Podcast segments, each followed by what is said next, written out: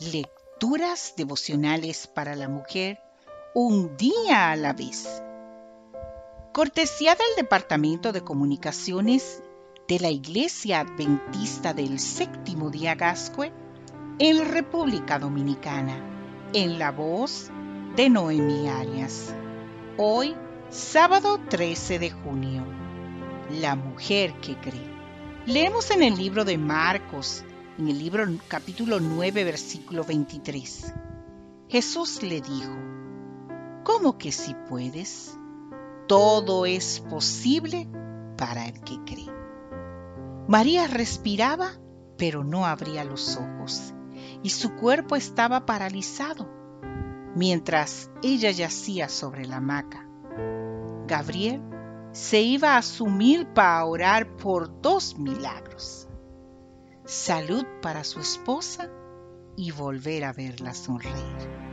Un día, mientras oraba, sintió una voz que le decía, Gabriel, tu esposa no morirá.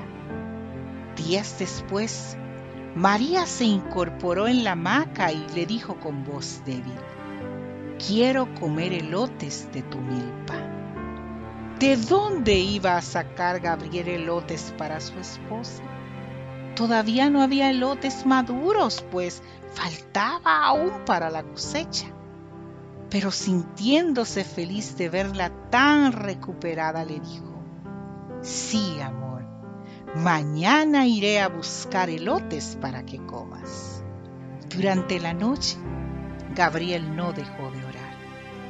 Señor, necesito un favor tuyo, que mañana envíes elotes a la milpa. María quiere comer elotes y yo sé que no hay. Gabriel estaba convencido de que Dios podía proveer elotes aún fuera de temporada.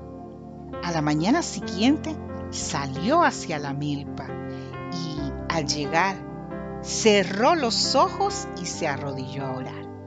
Cuando terminó, vio aquellas mazorcas, 27 elotes maduros listos para comer. Dios es grande, amiga es autor de cosas imposibles. María comió ese día elotes de la milpa de Dios. Luego le dijo a Gabriel, si hoy muero, me voy tranquila, pues ya comí de la cosecha de tu, de tu milpa. María, no morirás, afirmó Gabriel, pleno de confianza en Dios. La certeza que Dios dio a María y a Gabriel en su momento de prueba es la misma que quiere darte hoy. Aunque estés anhelando una respuesta que aún no ves, aunque sientas que la prueba es demasiado dura, Dios quiere darte la certeza de que está a tu lado. Por su parte, espera que seas una mujer que cree en Él que pueda decir, si Dios es por nosotras, ¿quién contra nosotros? ¿Quién nos separará del amor de Cristo? ¿Tribulación? ¿Angustia? ¿Persecución? ¿Hambre? ¿Desnudez?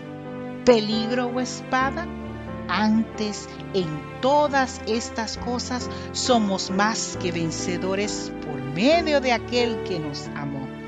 Por lo cual estoy seguro de que ni la muerte ni la vida, ni ángeles ni principados, ni potestades, ni lo presente, ni lo porvenir, ni lo alto, ni lo profundo, ni ninguna otra cosa creada nos podrá separar del amor de Dios que es en Cristo Jesús.